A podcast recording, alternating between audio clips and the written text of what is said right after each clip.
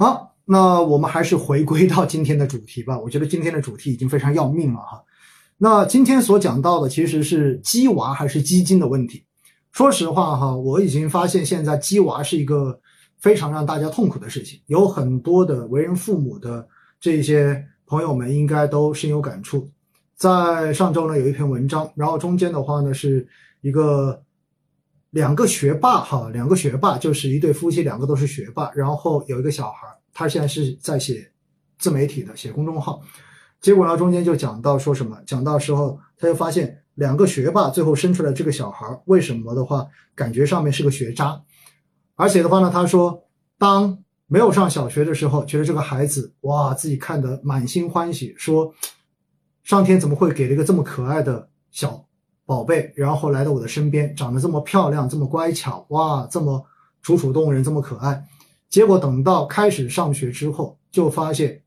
孩子的学习在每次的逐步的刷新他的期望的低值，不断的降低他的期望，到最后的话呢，从一开始说，呃，当时哈好像那个博主是说一开始是觉得自己的孩子至少以后都是清华北大的，结果等到慢慢的现在逐步的上学之后，已经降到说以后只要上个中山大学就 OK 了，结果的话呢，说未来也许就慢慢的变成只要能够上个大学就可以了。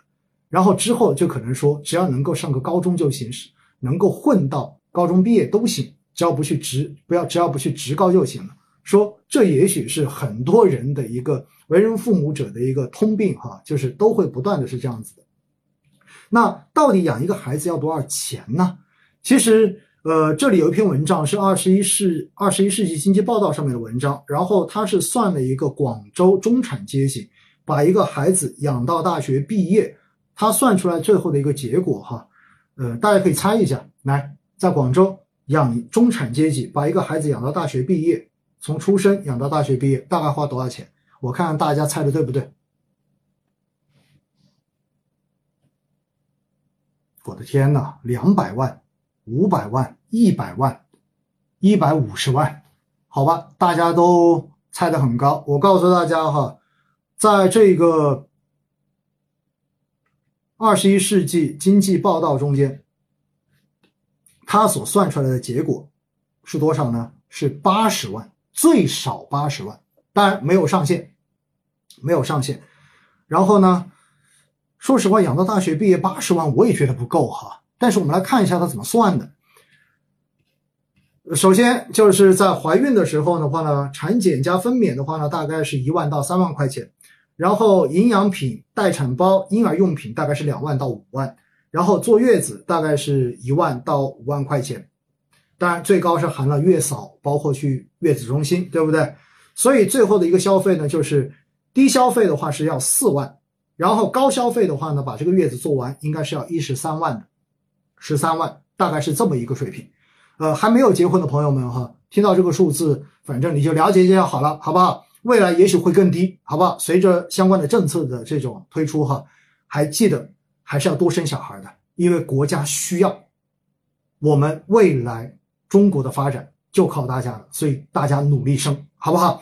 不要害怕啊！国家未来我相信还会陆续出台鼓励生育的政策，也许以后生生生娃就完全免费了，对不对？甚至于生娃还有奖金，呃，不但不要你十三万，有可能还奖你十万，这是有可能的啊。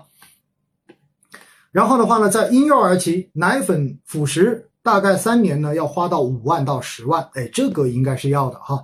然后尿不湿、奶瓶大概每年要花四千到一万块钱，衣服的话呢，要五千到两万每年。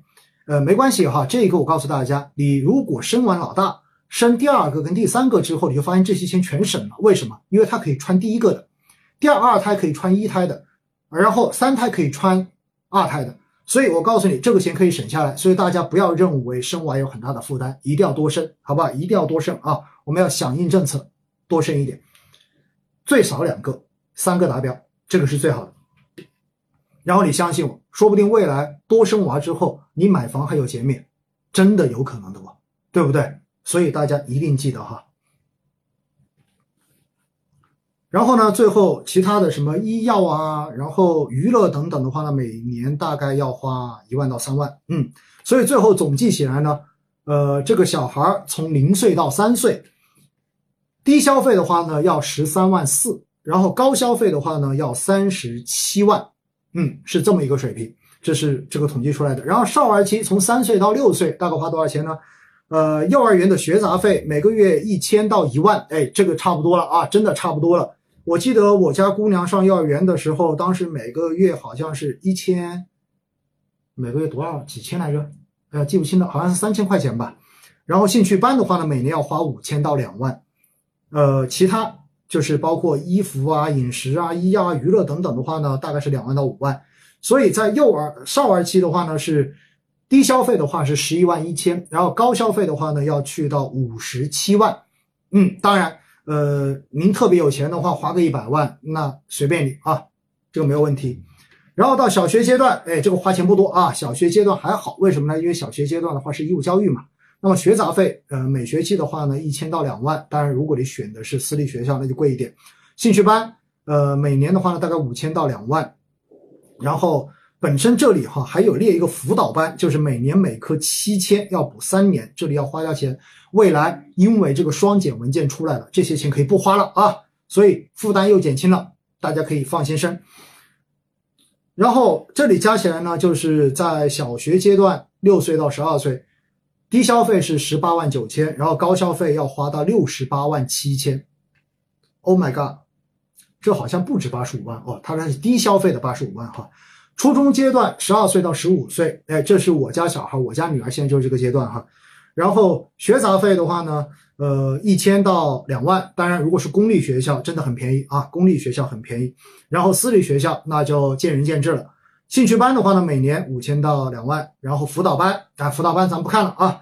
然后电子产品一万块钱，其他就包括衣服啊、饮食等等。然后两万到五万。最后最低消费十一万两千，然后最高消费三十六万一千。天哪，我觉得这一念下去，最高消费最后可能会超过大家的值哈。高中阶段学杂费含住宿费，每学期四千五到两万。嗯，辅导课，呃，辅导课这里又算了两万四哈。然后其他的费用大概每月一千五到两万啊，到两千。所以最后低消费十万零五千，高消费呢是二十一万六千。好，到大学，天哪，大学就烧钱了啊，因为开始有自主意识了。如果他谈个恋爱，我估计够惨哈。然后学杂学费的话呢，每年五千到一万，生活费呢一千五到两千五一个月，电子设备一万到两万，然后交通费、旅游等等，每年大概两千到一万块，好吧，这里算下来呢，最低消费十一万，最高消费二十二万。好，最后一算下来的总成本，各位，最低消费八十万一千，最高消费按这里估出来的最高消费是二百五十五万四千。所以呢，年均算下来，最低消费是三万四千八百二十六，然后最高消费是十一万一千零四十三，月均支出，最低消费是月均支出两千九百零二块，而最高消费的月均支出是九千二百五十四万。所以，按照这一种一算下来之后呢，如果妈妈是全职，大家记住了，没有出去工作的话。爸爸的年薪呢？呃，大概要二十三点三万，嗯，可以养一个娃了。因为这里是按照育儿费用占家庭总收入的百分之十五，所以大家想想看看哈，双减还是很重要的。把补习班先踢掉吧，补习班踢掉之后至少可以少一点，对不对？当然，如果还把学区房加上，大家也看到了，在过去这段时间，关于学区房的这种打压也非常的明显，对不对？因为如果要加上学区房，按照广州每平米七万来计的话呢，五十平就要三百五十万加了。然后如果还要继续读研，那至少是十万以上。如果还要出国留学，至少是五十万到一百万以上。所以最后大家算一算哈，如果把这些全加上之后呢，真的是，呃，好像没有个七八百万搞不定哦，各位。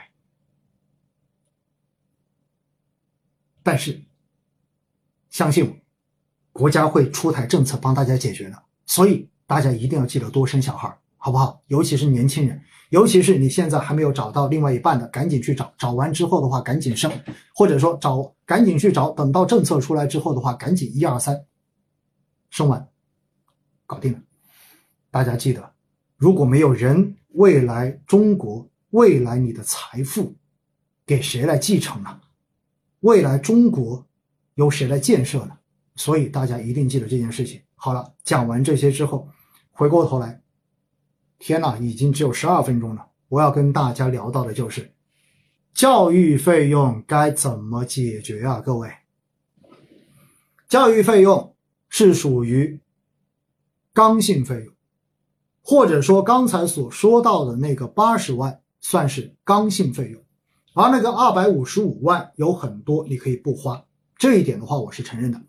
所以如果按照八十万来算的话呢，在广州哈，当然如果换到其他的二线城市。也许的话不要这么多，对吧？你说三十万就够了，或者五十万就够了，OK，没有问题。你可以先去规划一下，你希望未来的孩子是，呃，养育成怎样的一种水平。那么作为刚性的需求，作为确定的支出渠道，大家记住有一句话，一定要由确定的投资渠道来保证。也就意味着这些钱是不能够冒险的哇！你不能说到了孩子要念书的时候，你说跟自己家小孩说。哎呀，不好意思，股市最近大跌，然后你的学费给不起了，要不然你晚一年上学吧。这种事情肯定不能做吧。所以大家要知道，对于孩子的每一笔费用该如何去准备，我们应该要列出非常明确的时间表。这个时间表很好列，对不对？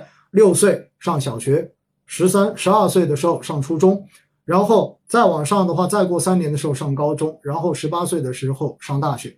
所以，我们完全可以根据这一个未来要用这笔钱的一个时间，来算出这笔钱到时候要花多少，然后按照一个现值的公式算到现在，你现在应该要准备多少钱，而根据这一个现值到终止的这个差距，反算出你到底每年你的投资这笔钱的理财应该要获得多少的一个。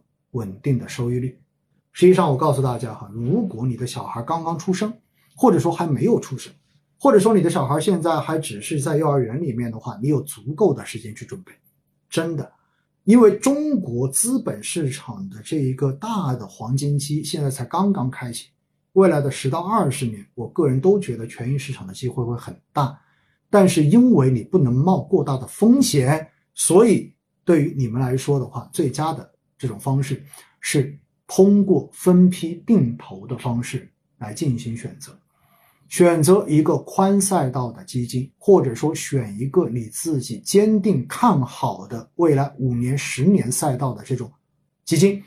如果你想省心的话，我觉得大家就选宽基指数，对吧？你选沪深三百，你选创业板指数，或者你选科创五零指数，或者你选双创五零指数，甚至于。哎，你说你要选的独特一点，你要选一个什么上证五零指数、上证幺八零指数都没有问题，因为这一些，我觉得未来大概率它仍然是上涨的。这也是我自己现在其实投资中间定投定的比较多的相关的品种，而你也可以在定投了一到两只宽基指数基金的前提之下，再去挑一只比较靠谱的主动管理型基金。而这个主动管理型基金就挑一个靠谱的基金经理，不需要他在短期一年或者半年之内，甚至于或者在过去三年之内跑到市场的特别高的位置。我需要的是平稳，他始终能在过去的这些年处于市场的前二分之一。我觉得这样的基金经理对于我来讲，我就已经非常的满意了，因为。只有稳定回报的贡献，才能够在长时间中间产生难得的复利效应，这是非常重要的一个概念。因为教育是一个长期准备的事情，有了这一个长期，尤其是长达十年以上周期的这种投资，那么挑一个更加收益稳定的产品，比你挑这种暴涨暴跌的产品，也许来的更重要一些。所以应该要挑配置更加均衡。收益更加稳定，而不要去挑那些短时间涨得特别快，同时又回撤特别大的这样的产品，来进行你的教育金准备。这是第二个建议要给到大家的。第三个建议，如果你觉得这些你都很烦躁的话，我建议你，你可以考虑 FOF 基金。虽然现在市面上的 FOF 基金绝大多数都是从养老角度考虑。而养老角度考虑，可能它的一个预期的时长，比如说目标日期，那也许他是考虑的二十年、三十年的投资维度，但是现在的霍夫基金也有很多是目标风险的，也就意味着你可以挑一个目标风险不那么高，这样子的话能够贡献一个相对稳健收益的这样子的霍夫基金，通过组合投资的方式来获得教育金的这种确切的盈利回报。当然还有第四种。那就是现在正在兴起的基金投顾。